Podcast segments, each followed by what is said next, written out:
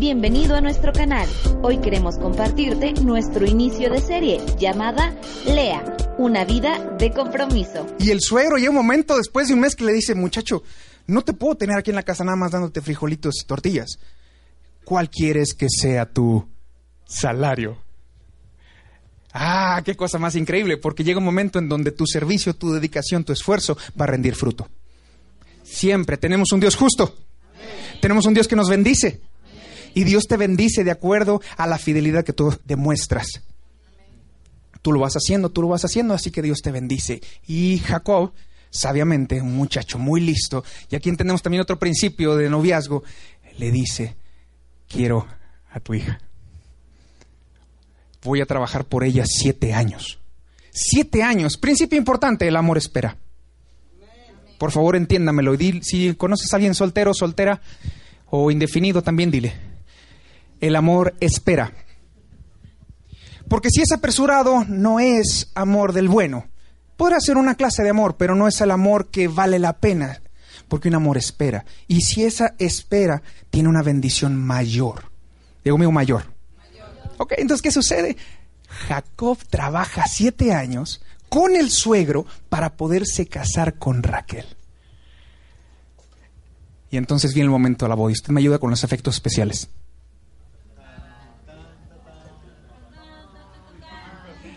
Algo así, algo así era más o menos la boda. Sí, era, ese momento, entonces llegan los novios, se hace la boda, se hace la fiesta, todos muy bonitos, muy hermosos, se ponen la pose para la foto, ¿no? Y ponen modo guapo. 3, 2, 1.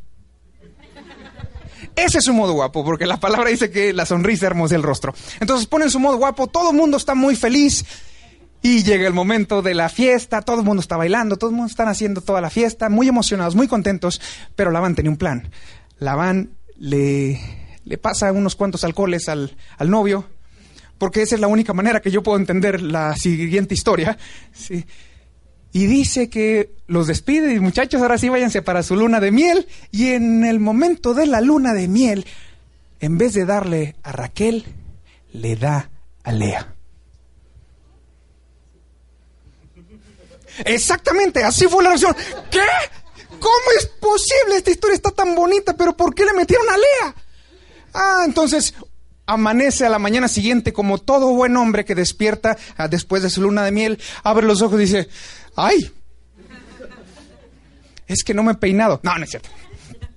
Mira y dice, pero ¿qué es esto que me has hecho? Llega con la van, con el suelo y dice, pero ¿qué te pasa? ¿Por qué me diste a Lea si yo trabajé por... Ay, el suegro es muy sabio. Los suegros son sabios. Aquí no se acostumbra así. No te casas con la menor, primero, te, primero la mayor. Esta historia nada más vamos a dejarla ahí. Entonces le dice, si tú trabajas conmigo siete años más, te doy también a la chica. O sea, la que él quería, la que él amaba. Entonces Jacob dice que la amaba tanto que le pareció poco tiempo. Otros 14, otros siete años más. Entonces dice nada más cúmplele a Lea su semana nupcial. Ok, y a la semana Raquel les dada. Entonces tenía dos esposas. No estoy diciendo que sea doctrina. ¿Estamos? Es importante aclararlo. Porque Jacob se metió un montón de líos por ese tema. Digan conmigo, una para amar, una para bendecir, una para toda la vida. Que ese pueda ser una bendición para tu vida. Sí. Y si no es así, que a partir de hoy sea así. Porque Dios nos puede bendecir en la medida de nuestra fidelidad. Amén. Bueno, entonces diga conmigo, lea. lea. Ahora usted conoce la historia desde la perspectiva de Raquel y de, y de Jacob, pero no desde la de Lea. ¿Usted te imagina qué sintió Lea cuando la entregaron? ¿Se imagina qué hubiese sentido esta mujer cuando en la noche de bodas que sabía que era su hermana la que él amaba, a ella se la dan? Probablemente, yo estoy solamente imaginando, estoy tomándome esta idea, probablemente Lea también vio en Jacob lo que Raquel vio. Este muchacho se esfuerza, este muchacho es dedicado, este muchacho le echa ganas, este muchacho no es cualquier cosa, vale la pena. Y probablemente, quizás, lo amó en su corazón en secreto. Podría llegar a hacerse este, caso. Así que tú miras a alguien a lo lejos al cual tú quisieras llegar Y hay algunos amigos que dicen, no, te, no le hagas caso, él está fuera de tu liga. Nunca te va a mirar. La palabra dice que Raquel era hermosa de pies a cabeza, pero la escritura dice que Lea tenía bonitos ojos. Digo conmigo, Dios siempre habla a la grandeza. Este pasaje me encantó porque mientras lo leía, yo tenía la idea de que Lea era la fea. Lea la fea, Lea la que nadie quería, Lea la, la dejada. Pero la escritura comenta en el original que tenía ojos delicados, una versión, y en otra versión lo dice que tenía ojos bonitos. Entonces me fui al original y efectivamente lo que encuentro es que solamente habla de sus ojos. Solo habla de sus ojos y habla la característica de sus ojos. Lea tenía unos ojos hermosos como los suyos. Por eso es que a lo mejor se los tapaba. Por eso es que quizás era lo único que, mencionaba, que lo único que presentaba. Porque Dios siempre habla a la grandeza. Siempre habla a la grandeza. Dile a alguien cerca, dile, Dios habla a la grandeza.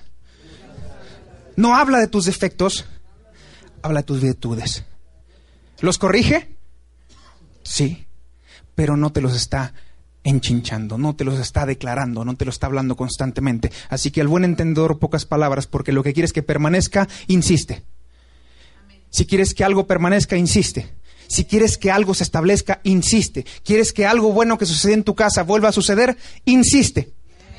¿Lavaron bien los trastes el fin de semana? Insiste. Dile, qué bien te quedaron los trastes. Eres el mejor lavador de trastes que hay en esta casa.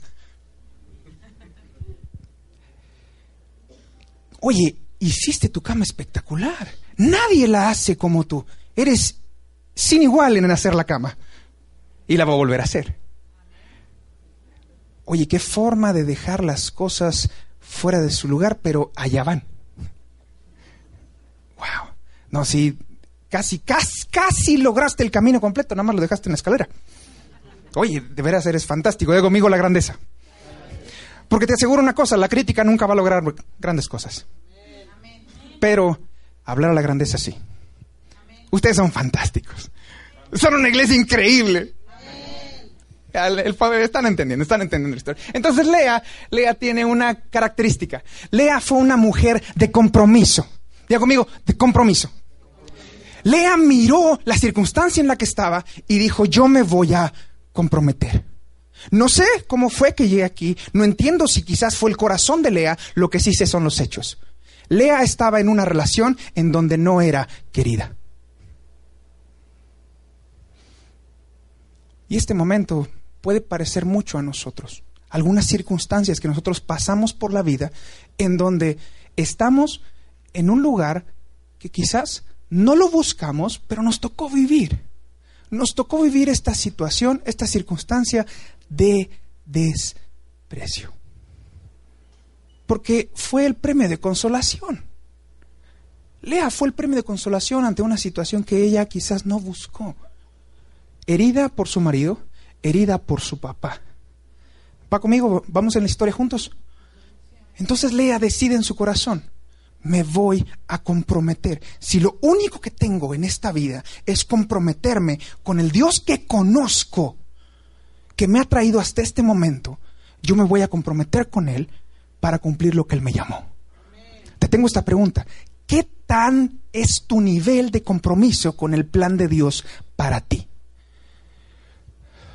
Hay momentos en donde ese plan pareciera que es una tortura pareciera que el plan de Dios no tiene mucho sentido, pareciera que ese plan de Dios a veces es más doloroso de lo que podríamos decir. Pero usted acuérdese de Lea. Lea se comprometió. Y la grandeza de una persona se demuestra en su compromiso. No hay cosa más grande que una persona comprometida en el lugar en donde Dios lo puso para las cosas que Él lo llamó. Y entonces estamos entrando en tema. Vamos a ver la óptica desde la perspectiva de Lea, porque tú y yo somos Lea. ¿Cómo es posible? Ahorita lo vas a ir entendiendo. Sí. Tú y yo solo nos podemos comprometer con algo en lo que creamos. Lea nunca podría haberse comprometido con Jacob si no lo hubiera creído, si no lo hubiera visto y si no hubiera creído en él. ¿Va conmigo? ¿Sí? ¿Qué fue lo que creyó Lea de Jacob para poderse comprometer? Que iba a lograr el propósito de Dios en su vida. Y así que ella empezó a caminar en el compromiso por encima del amor. estoy compartiendo algo que es un poco difícil porque nuestra cultura primero dicen ama y después te van a corresponder. Lea no fue correspondida, pero sí se comprometió. Lea no fue correspondida, Lea fue menospreciada. Lea fue hecha a un lado. Lea fue la, el premio de consolación, fue el trueque que hizo su papá por siete años más de trabajo con una persona. Imagínate eso en tu corazón. Ponte un momento en los pies o en los tacones de Lea, de ese momento. ¿Qué, ¿Qué, fue? ¿Qué es lo que yo tendría que haber vivido para tener que alcanzar esto? ¿Qué hice mal? Podría haber preguntado las noches en vela, Lea, a Dios. ¿Qué hice mal para que me trataras así? ¿Qué provoqué en ti para que tuviera este tipo de trato, este tipo de condición? ¿Por qué? ¿Por qué tengo que vivir el menosprecio de alguien a que quizás yo amo, pero él no me ama a mí? Sin embargo, aquí estoy. Y aquí voy a estar. Y no me voy a ir.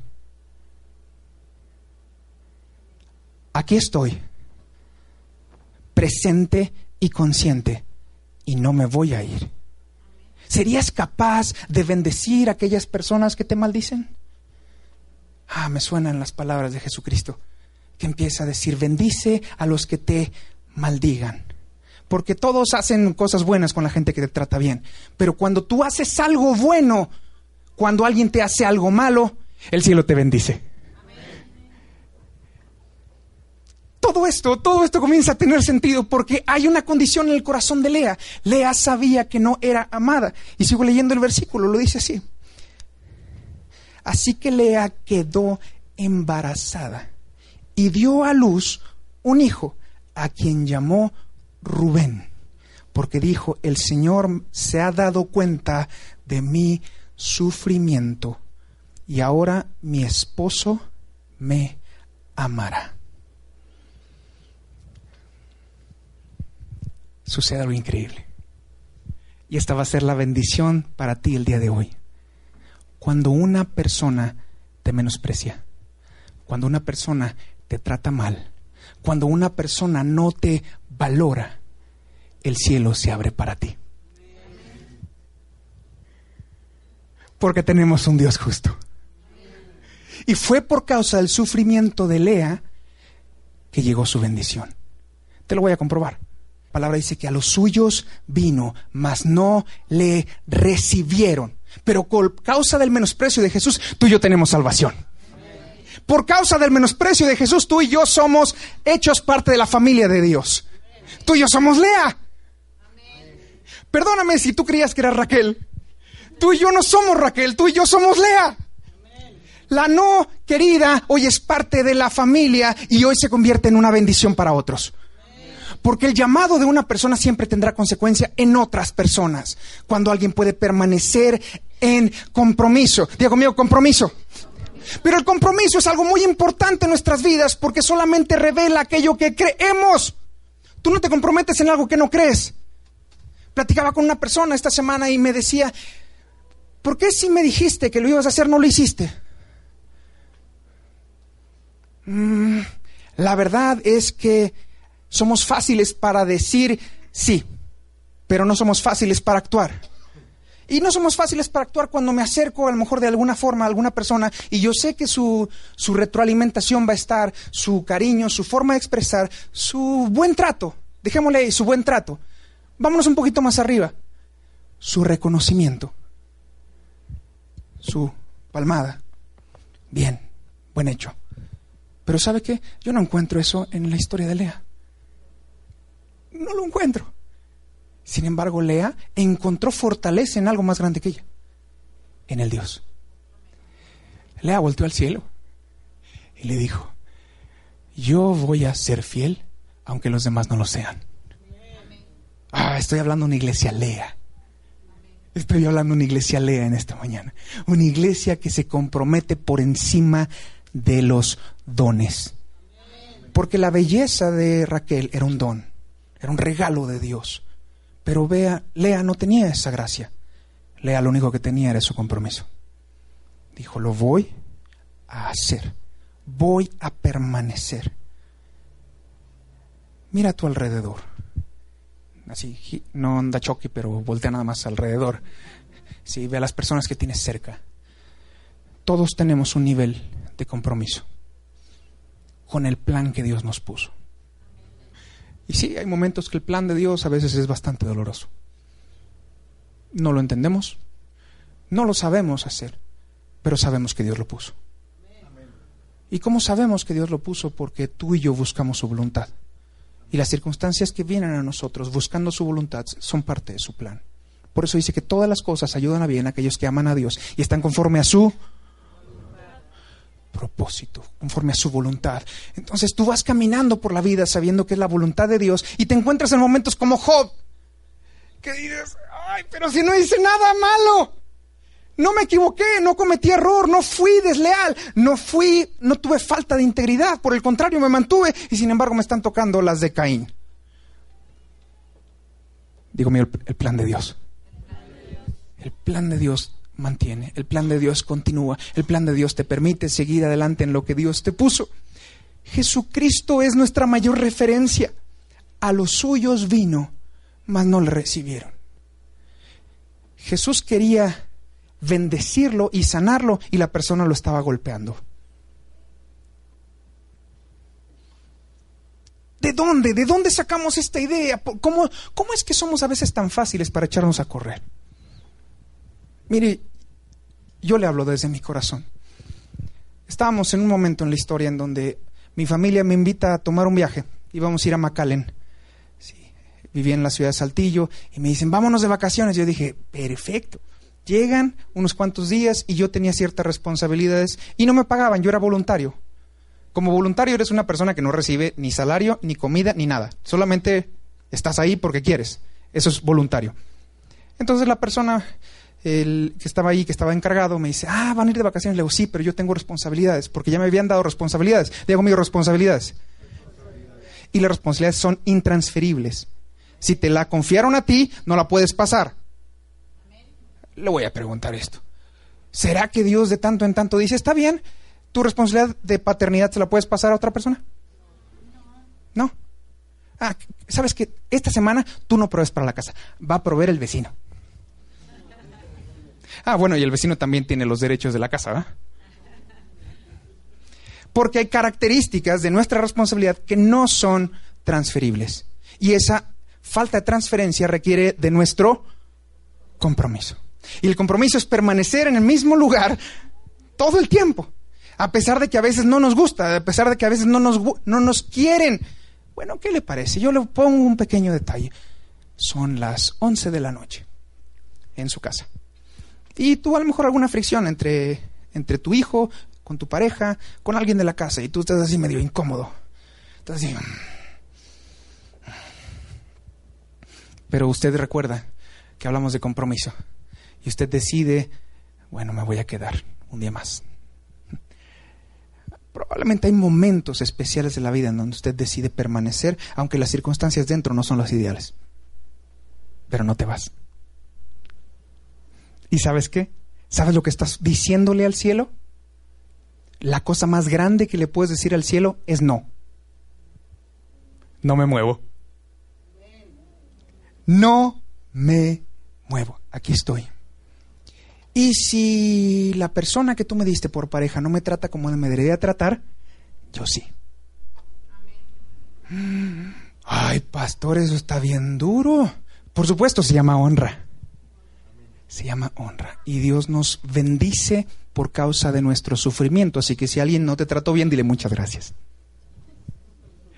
Dile gracias por no tratarme bien, porque tu maltrato me va a bendecir. E, e, esto es una paradoja, pareciera una loquera, pero toda paradoja, toda verdad que se encuentra una contra otra revela siempre una mayor bendición. Esa revelación tiene que ver con lo que Dios estaba haciendo en la vida de Lea, porque sabe que Lea empezó a tener hijos y Raquel no podía tener. Así que entonces Lea empezó a actuar de acuerdo a su compromiso. Diga conmigo, compromiso. Si actuamos de acuerdo al compromiso, entonces no es por emociones. Nuestro compromiso a veces tiene que ser tal cual. Sí. Oye tú, ¿qué pasó, mi amor? Me gusta mucho esta frase, a lo mejor solamente de pareja. Había un, un, era un muchacho estadounidense que se peleaba de tanto en tanto con su mujer y le decía, You are something. Yo, ¿qué? apenas estaba aprendiendo inglés y le digo, ¿qué estás haciendo? You are something. dije, ¿qué es eso? Entonces ya después averigüé y lo busqué y dije, something es algo. Tú le dices, eres algo. Sí, y le digo feo que eres algo. Porque cuando estoy enojado le digo, eres algo. ¿Y qué significa algo? Todo y nada. Pero de esa forma no la no la ofendo. Ah, pero con cuánto coraje le decía, tú eres algo. Es que eres algo. Y yo la aprendí, me dije, me gusta esa. Sí, la voy a aplicar en su momento preciso. Y efectivamente, hay momentos donde estoy así, que me brincan las tripas, antes, muchos años antes. Y yo le decía, eres algo. Y un día me contesta, pues tú eres algo más grande. Pero eso provocó que efectivamente no llegáramos a niveles más bajos. Amén. Son pequeños detallitos que van sucediendo. ¿Cuál fue la respuesta de Lea frente a su esposo? Ella dijo, te voy a dar herencia y te voy a dar bendición. Te voy a bendecir aunque tú no me des lo que yo necesito. Escúcheme lo que le estoy hablando. Te voy a bendecir aunque tú no me des lo que yo necesito. Porque el amor es una necesidad. Anhelamos que una persona no sea recíproca en su cariño, en su afecto, en su manera de tratarnos. Pero Lea decidió, yo te voy a bendecir aunque no me des lo que necesito. ¿Habrá alguien aquí que diga, híjole, yo quiero ser Raquel? Muchos, muchos anuñáramos esto. De hecho, conocemos del Señor y nos encanta la idea de Jacob y Raquel. Es una historia bien bonita. Es una historia que la persiguen, es una historia que la buscan, es una historia que la conquistan, es una historia que pelean por ella, trabajan por ella. Todo es hermoso. ¿Y qué con Lea? ¿La obviamos? ¿La hacemos un lado de la historia? No. Esa determina quiénes somos tú y yo. Tú y yo somos la no querida. Pero por causa de ello, Dios nos bendice. ¿Quieres la bendición? Cosa muy interesante. Lea empezó a actuar empezó a actuar en lugar de sentir. Porque si yo siento, me doy un tiro. Muchas cosas en nuestra vida, muchas cosas en nuestra vida van a requerir compromiso, acción, en lugar de, emociones. O a pesar de las emociones. Y lo podemos hacer, porque sí lo podemos hacer. Tenemos a un Jesucristo que lo hizo. Jesucristo actuó a pesar de sus emociones. Probablemente, ¿usted se imagina lo que Jesucristo estaba viviendo cuando estaba sufriendo todo eso? No solamente les digo, ustedes son algo. Jesucristo en la cruz dijo, perdónalos porque no saben lo que hacen. No pecó, no cometió horror y sin embargo permaneció. Jesús no se bajó de la cruz. Cuando las cosas se pusieron feas, no lo hizo. Bueno, vayámonos más allá de la cruz. Ya pasó la cruz. Estamos en el día de hoy. En el día de hoy Jesucristo sigue junto a ti. Con todo y que hay momentos en donde no le haces mucho caso. Con todo y que hay momentos que a lo mejor lo negaste. Con todo y que hay momentos que a lo mejor lo trataste mal. Ni siquiera con la suela del chicle que traes en la, planta del pie. A lo mejor lo trataste con otras partes de tu cuerpo que no son muy gratas. Y dijiste, no quiero, no quiero, no me interesa, vete de aquí. Que te haga alguien más caso. Y sin embargo Jesús estaba ahí. Jesús permaneció ahí. En todo momento en nuestros menosprecios, en nuestros reclamos. ¿Qué te parece? Son las 3 de la mañana y no pudiste dormir porque a lo mejor algún vecino... Y Dios es el que paga las cuentas. Dios es el que paga los platos rotos. ¿Qué culpa tiene Dios de que tú no dormiste que no los vayas en la mañana? En tu cita de todos los días. Porque tú sacaste una cita, una ficha que sale, según yo, a las 4 de la mañana, ¿es correcto? Y si a lo mejor no dormiste bien, ¿qué culpa tiene Dios de otras cosas que no fueron de él, pero él sin embargo las termina pagando y además se termina ayudando con los otros. Sí me está entendiendo, ¿verdad? Sí me está entendiendo, porque tú y yo necesitamos el día de hoy cambiar algo en nuestro corazón. Dejemos de ser enteramente emocionales por nuestras decisiones. Convicciones. Que tus convicciones guíen tus decisiones, no tus emociones. Es que hoy no siento quererte. Es que me trataste mal y te paso la factura. Como papás, a lo mejor como papás. No, no me hizo caso el infeliz. Mm, pero vas a ver cuando llegue la hora de la comida. Vas a ver cuando te vayas a dormir. Algunos papás muy gachos están viendo dormir a sus hijos y les tapan la nariz.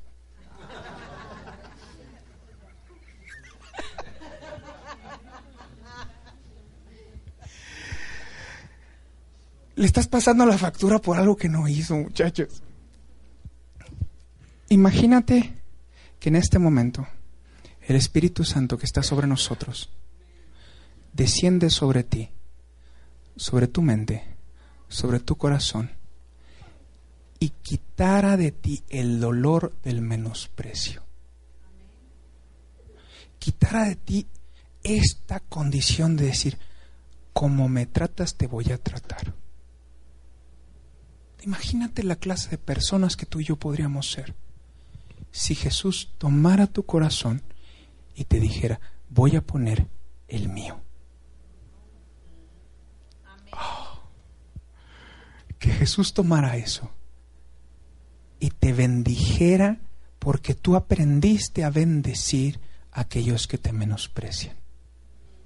Tú aprendiste a permanecer a pesar del maltrato. No estoy hablando de una condición indigna. Entiéndame. No estoy hablando de condiciones de violencia intrafamiliar y que usted la tenga que aceptar. Para eso hay números telefónicos y hay grupos de amistad. Entiéndamelo, para eso estamos. Para cubrirnos, para protegernos. Lo que sí estoy hablando es que a veces somos bien fáciles de ofender. Todo nos ofende. Porque alguien no te hace luz, te ofendes. Porque alguien no te invita, te ofendes. Porque alguien no está contigo, te ofendes. ¿Por qué no saliste en las fotos, te ofendes?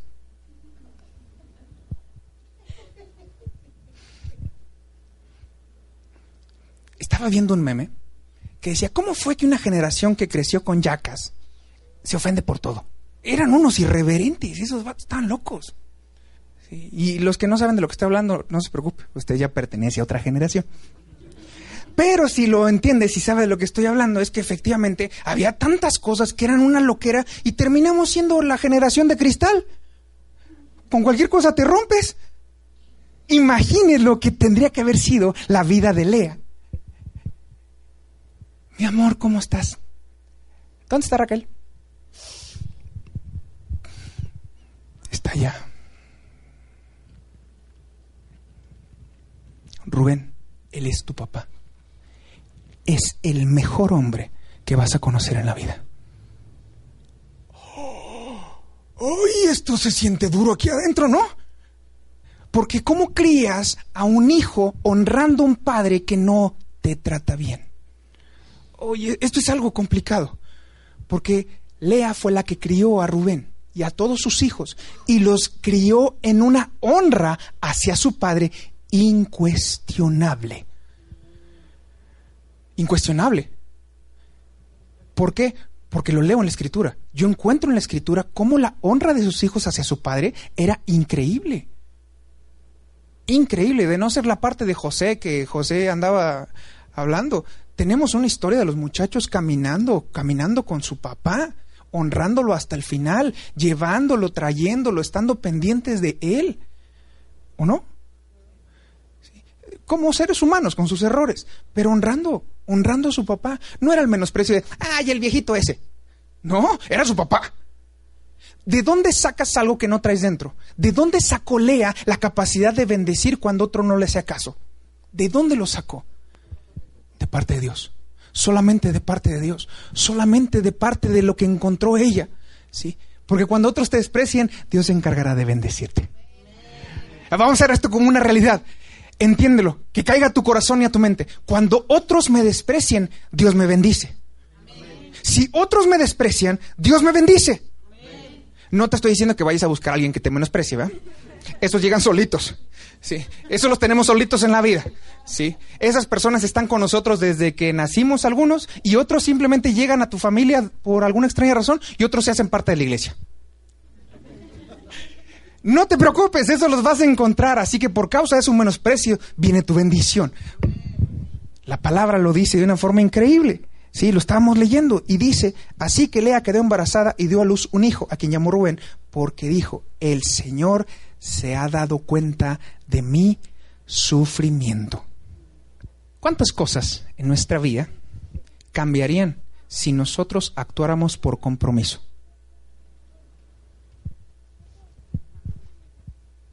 Piensa un segundo. ¿Cuántas cosas en tu vida cambiarían si actuaras por compromiso y no por emoción? Una persona que tiene un don es una persona que su, esfuerzo reside en su capacidad de hacer las cosas.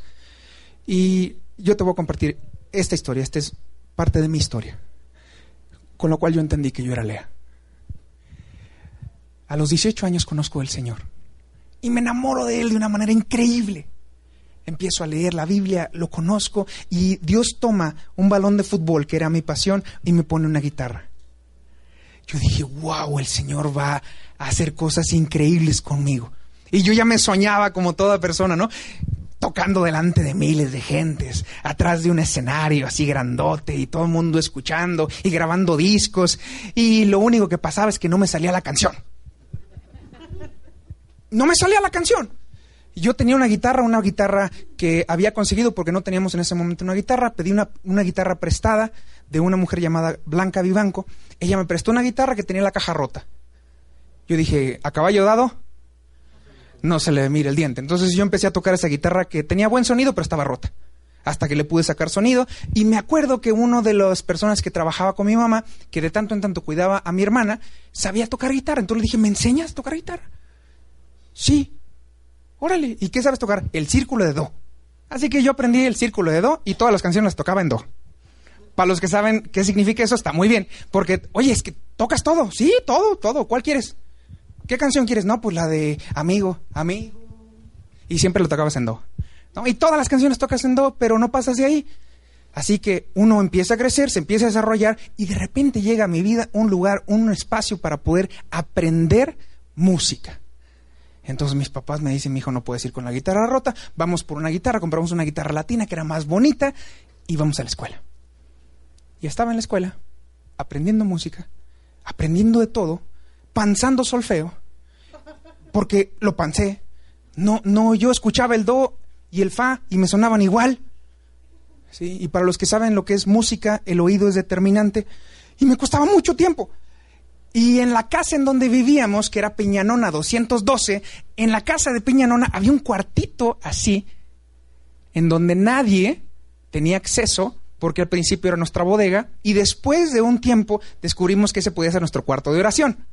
Oh, fue algo muy bonito porque teníamos el cuarto de oración en el cuarto, no había ni un solo mueble más que una lavadora, lo cual era una bendición cuando otro no lo había agarrado. Así que en ese cuarto de oración yo me metí en varias ocasiones a orar y decirle, Señor, ¿por qué me diste una pasión tan grande con un talento tan miserable? Y yo lloraba. Yo pasaba horas llorando en ese cuarto. Me paraba a las seis de la mañana y terminaba eso de las siete y media y como todo el mundo se levantaba tarde, yo siempre ganaba el cuarto de oración. Entonces llegaba ese cuarto de oración y ese cuarto de oración que estaba pintado de color rosa. Yo me acuerdo después ya verlo de diferentes colores, porque pasaba mucho tiempo en ese cuarto orando y llorando. Y terminaba ese tiempo y nos íbamos a estudiar y agarraba la canción, la guitarra, la empezaba a tocar. Y lo que yo sacaba en una semana, mis compañeros lo sacaban en 15 minutos jugando y riéndose.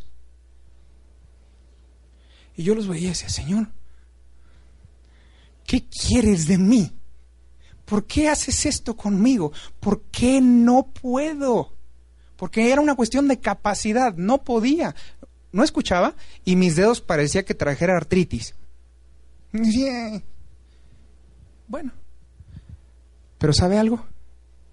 En ese momento no entendí la historia, pero hoy sí la entiendo. Yo era Lea. Y Dios me dijo, permanece. Dije, pues esto es lo que yo voy a hacer. No me voy. Pero si me reprueba Lorena, que era mi maestra de audio perceptiva y de canto, eso va a ser sobre ti. yo voy a hacer mi parte. les puedo confesar una, una cosa. que mis profesores no saben. Piano. Teníamos que tocar de gloria en gloria, en todas las tonalidades. Yo lo que hice fue ver el piano y darme cuenta que tenía un patrón. No aprendí a tocar, aprendí los dedos. Yo relacionaba mis dedos para poder tocar en todas las tonalidades. Y me memoricé la canción para poderla tocar. Me aprendí un patrón para aprender a tocar. Para mí me sonaba igual. Mi profesor, que se llamaba Willy Rugama, eso fue una semana para otra, que, que logré codificar esa parte del piano, que fue una cosa de acá arriba, no fue talento ni don, fue nada más constancia. Me dice, a ver, Aaron, en do, en do, sale, en mi, sale. Voltea a ver, me dice, ¿la sacaste? La que quieras. Si bemol. Me dijiste que nada más eran tres. A ver, tócalo en sol. Tócalo en re bemol. Nunca en la vida había visto esto. Nunca en la vida lo había visto. Le dije, yo tampoco. Pero fue el compromiso. Yo volteé al cielo y le dije, Señor, no sé por qué estoy así. No sé por qué pusiste algo tan grande en mí que no lo puedo hacer. Pero no me voy. Aquí me voy a quedar a menos que tú me digas otra cosa. Ay, y la historia es, es hermosa porque diez años después me convertí en el director de la escuela de música en la cual estudié. ¿Y sabe qué? Llegaban a mi oficina muchachos llorando, muchachos y muchachas. Ya me voy, director, ya me voy de esa escuela porque no puedo pasar audio perceptiva. Yo tampoco. Y no, no te vas. Si yo pude, tú puedes. Sí me quedo. ¿Y sabe qué? No hubo nadie que pudiera decirme que no. Porque yo era el peor de todos. y Dios hizo una obra enorme. Y así como eso, le puedo decir muchas cosas, muchas cosas que hoy no son lo que soñé que serían, pero que sé que Dios lo va a hacer. Muchas cosas hay en tu vida que no son lo que deben ser, pero Dios lo va a hacer. Muchas cosas hay en tu vida que todavía no son lo que tendría que ser, pero va a suceder. Comprométete comprométete. Esto es lo que tú y yo vamos a terminar con esto. Declara tu compromiso. Aprendamos de Lea. Lea lo que hizo fue ponerle nombre a un hijo de su compromiso. Su compromiso fue, Él me amará. Y yo aquí voy a estar dándote todos los hijos que Dios me quiera dar. Y permaneció. Esto que está aquí es un ejemplo para que usted lo pueda tener en su mente. Necesitas anclar tu compromiso. Tus compromisos se anclan con algo que puedas ver todos los días. Todos los días. Los compromisos se declaran. No nada más es, sí, nos comprometemos mañana. No, no, no, los compromisos se declaran. Entendamos esto, tu compromiso, si tú dijiste que ibas a estar, estás. Truene, yo y a menos que esté hablando a Raquel.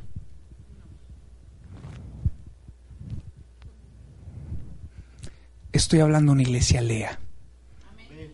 Estoy hablando a una iglesia lea que entiende que Dios le dio mucho más de lo que hoy es. Que Dios te puso sueños mucho más grandes de lo que hoy alcanzas ver. Porque no es lo que alcanzas a ver, es lo que alcanzas a actuar. Actuamos permanecemos, seguimos, no nos vamos, nos quedamos aquí hasta que Dios lo haga. Dile, aquí me quedo hasta que Dios lo haga. Contigo. Dios lo va a hacer a través de ti.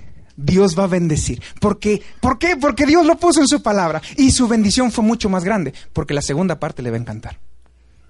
La segunda parte te va a encantar porque el significado de cada hijo tiene una mayor bendición y nos va a llevar en el proceso de lo que Dios quiere hacer contigo. Pero hoy vamos a terminar con esto. Quiero llevarte a hacer un compromiso como nunca antes lo has hecho. Un compromiso no por emoción, un compromiso por convicción. Una forma simple. Tú te paraste en el altar y le dijiste, en las buenas y en las... Ayúdame. En la salud. En el buen trato. Ay, no, yo no firmé eso. A mí no me gusta esa parte. No te estoy diciendo golpes, entendamos. No estoy hablando de golpes, no estoy diciendo. No, no, pero a lo mejor tiene un genio feo el hijo, perdón. El, el esposo. A lo mejor tiene un genio medio extraño. Pero Dios te miró y Dios te dio su favor y Dios te ayudó hasta aquí y todavía no es lo que tiene que ser, pero Dios lo va a hacer. Si todavía no es lo que tiene que ser, levántame tu mano para saber que estoy hablando a ti. Si una circunstancia en tu vida todavía no es lo que tiene que ser, ponme tu mano arriba, porque Dios lo va a hacer a través de tu compromiso. Tú y yo somos personas que anclamos nuestro compromiso lo grabamos en un mensaje, lo publicamos en una frase, lo declaramos con las personas que nos rodean. Gracias por escuchar nuestro mensaje. Recuerda que un compromiso se ancla con una declaración. Te esperamos para la segunda parte de esta serie llamada Lea, una vida de compromiso.